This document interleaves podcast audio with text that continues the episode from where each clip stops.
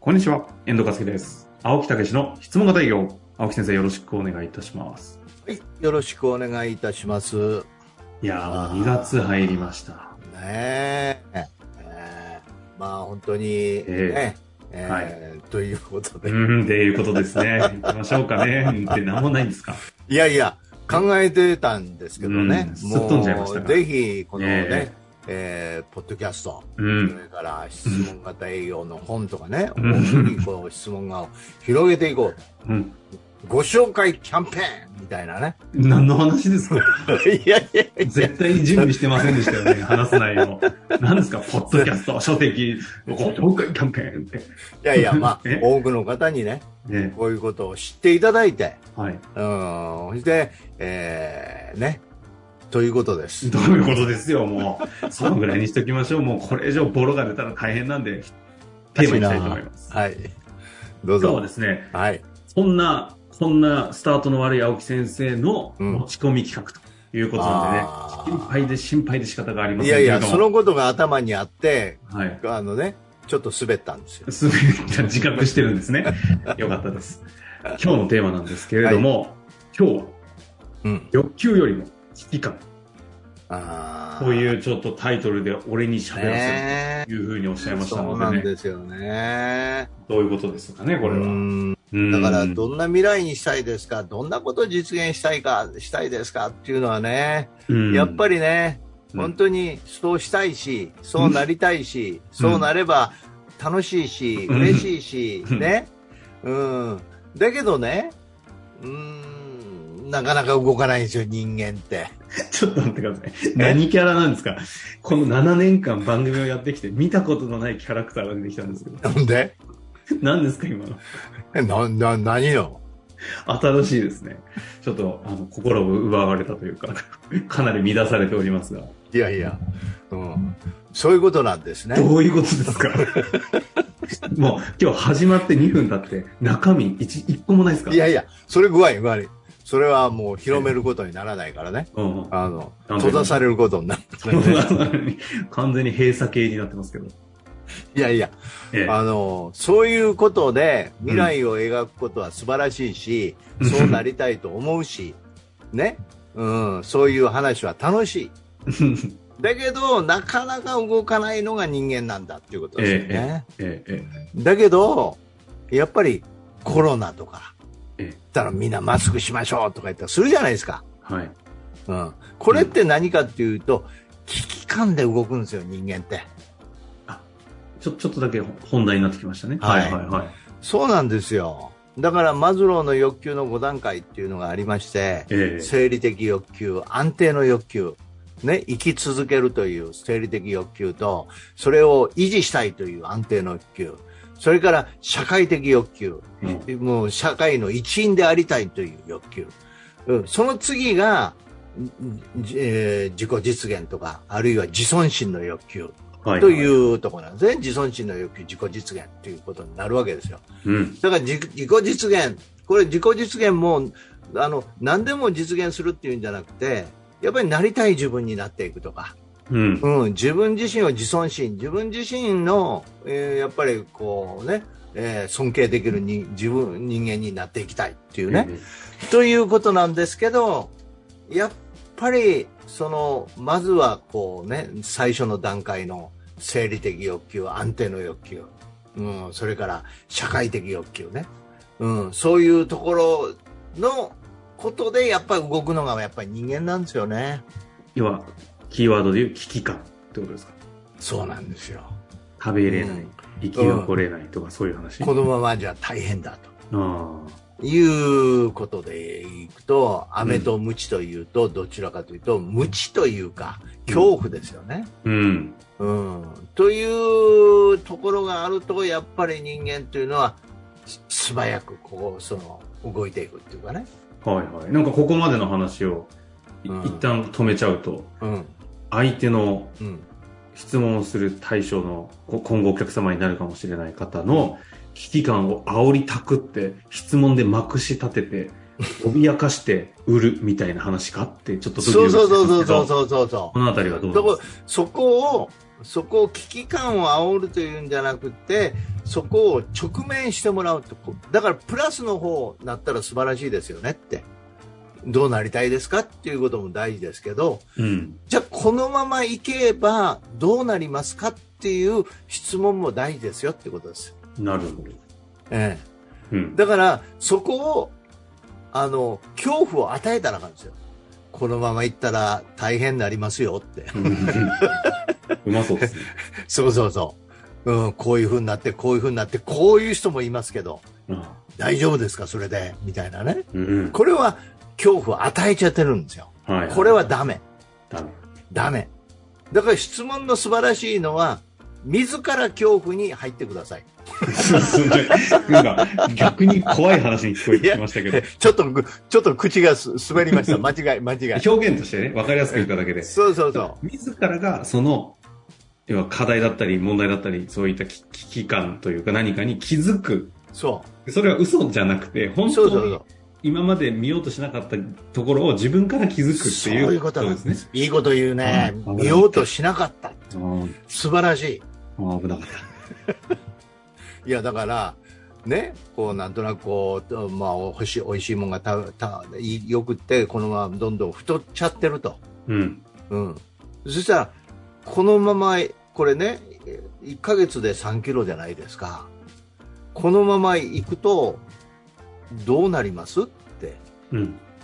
うん、この食生活でいくとどうなりますって、うん、大丈夫ですかって。このままでいいですかって。ということになるとハッとするよね、はいはいはい。うん、ということなんですよ、なるほど。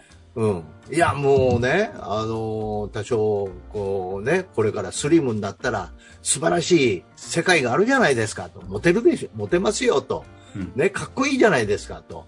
いうよりも、うん、あ、言うよりもね、確かに。そうそうそう、うんこのまま行ったらね、ううんやっぱりこのいろんな病気もありますよね、なんかそんなお話聞きませんか？とどうですか？って、うん、って言われたらドキッとするよね。ドキッとしますね。うん、ということなんですよ。ああ。うんここぜひね、お役立ちの精神を忘れないで聞いていただきたい回ですね。そうそうそうそうそう、うん相手のためにっていうことですよ。はいはい。だから動かすのではなく気づいてもらえるように仕向けるっていうのがプロですからね。うんうんうん、だからそういう意味でやっぱりそういうところもしっかりと質問をして気づいてもらうということは重要ですよっていう話なんです。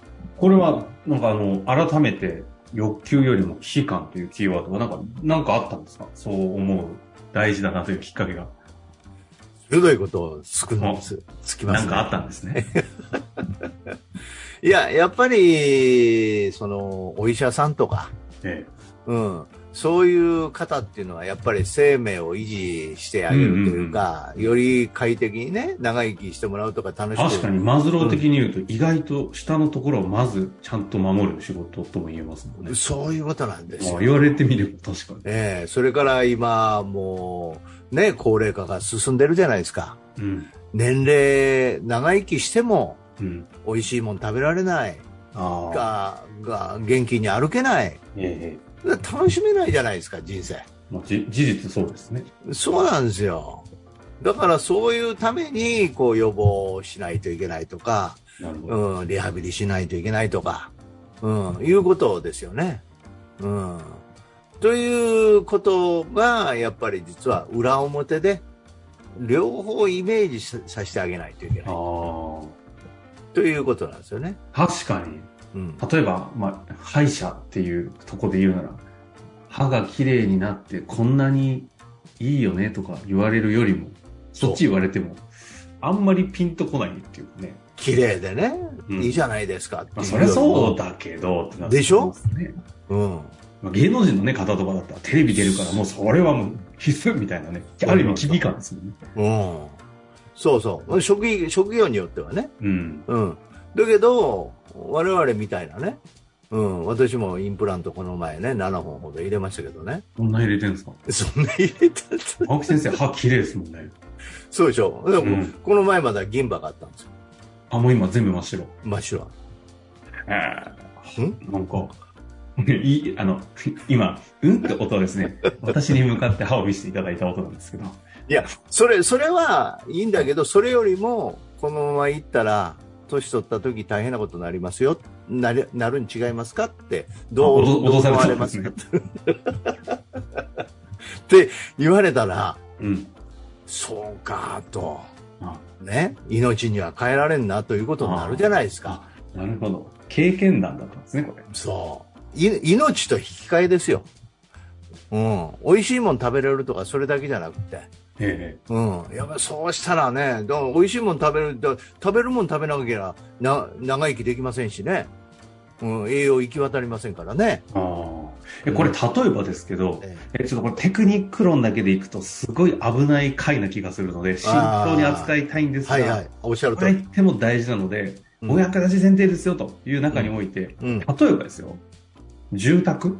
うんって、危機感ってなかなか難しそうなんですけど、住宅、やっぱりいいものをちゃんと塗料とか建物とか地震、地震が起こった時にどうなるか。なるほど、そういうことか。塗料を間違うとアトピーなんて多いんですよ、あれ。ああ、さすがっすね。うん 結構ドキッとしますね。いやー、本当に。ずーっと住むんですよ、そこで。ああ。確実にこう影響を受けちゃうんですよ。ちょっと、ああの、営業のプロすぎて、ちょっと今、黙っちゃいましたけど。うん。なるほどね。え、他は、父さん、じゃあ、な、何があるかな。え、じゃあ、例えば、修行とかで、社労士の先生とか、どうですか？社社労士さん、間違うたら怖いじゃないですか。会社のアドバイスを間違ったら。あるいはそれ適当にやってたら、ね、全然トンチンカンなことやっちゃって、後ですごいこ未払い請求云う、々とか。そうそうそう。そうですね。これから年数も伸びて、5年でしたっけ？そう。何本よ、待ったなしですよ。待ったなしですよ。本当ですね。うん負けてくれませんよ。経験あんのか？ダメ。だ。青木先生はあれですね。テクニック論走ると恐ろしいんでやめときましょうかね。披露したいところですけど。いや、なるほど。いや、でも確かにそういうことですね。どこにも裏表っておっしゃいましたが、うんありますよね。ただ、ただ私が言いたいのは質問を使ってくださいっていうことです。こういうことになったらどうですかとか、どういうふうに思われますとか、いうことですよね。なるほど。うん。で、やっぱりそこ、それで大丈夫なんでしょうか？っていうことを脅しではなくて、しっかりと問いただす自分にね。うん。ということです、ことですね。うん。いやいやいや。あの、いや質問型営業。え、うん。遠藤さんいいこと言いましたよ。ここ、ここ、扱い方間違うと、うん、やばいよっていうことは、確かにその通りですよ。気をつけていただきたい回ですよね。そうそうそう。